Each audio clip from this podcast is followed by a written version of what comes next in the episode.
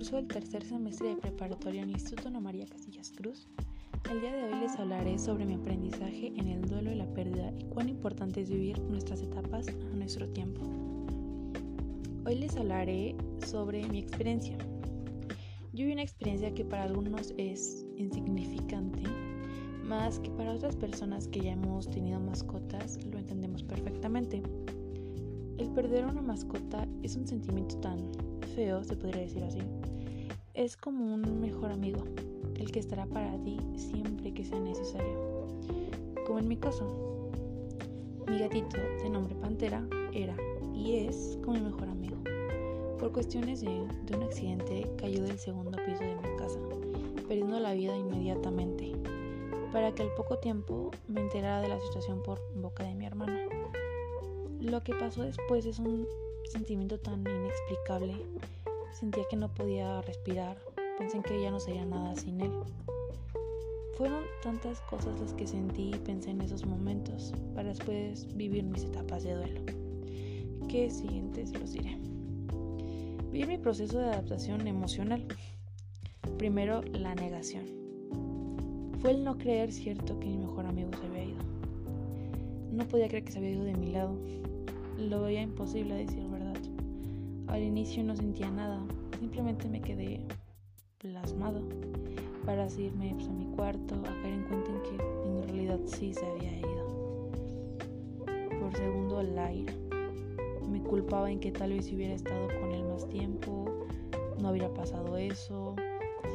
Si le hubiera prestado un poco más de atención, si en esos precisos momentos hubiera estado a su lado, no habría pasado la desesperación en que ya no podía hacer nada.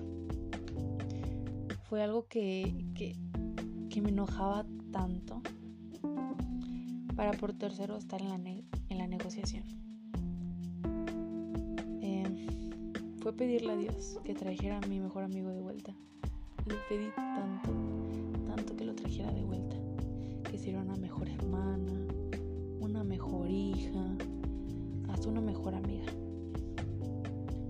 Cuarto, la depresión. Fue cuando estaba todo el tiempo triste. No tenía nada de hambre. No me concentraba en la escuela. No podía dormir por estar llorando. Entre muchísimas más cosas. Quinto, la aceptación. Tal vez fue la que se me hizo un poco más difícil. Pero al final lo logré. Logré aceptar en que, en que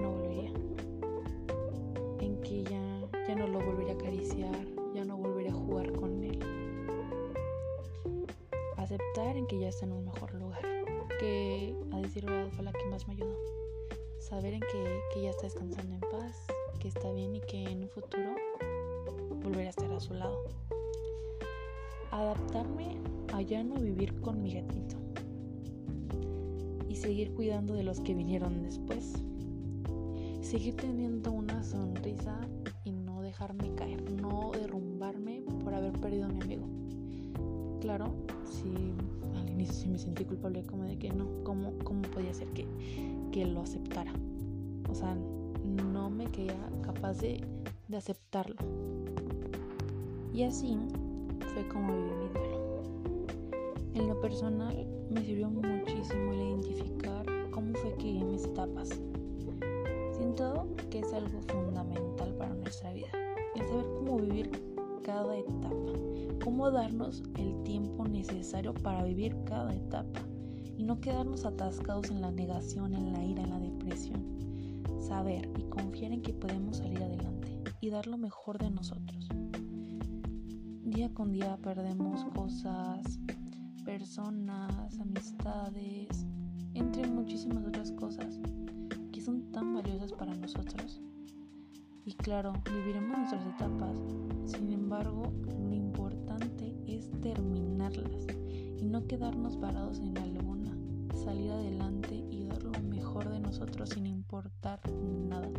No sentirnos culpables en que si nos sentimos bien hay que pensar a la otra persona, no. Salir adelante con una sonrisa y siempre dar lo mejor. Y así fue como viví mi duelo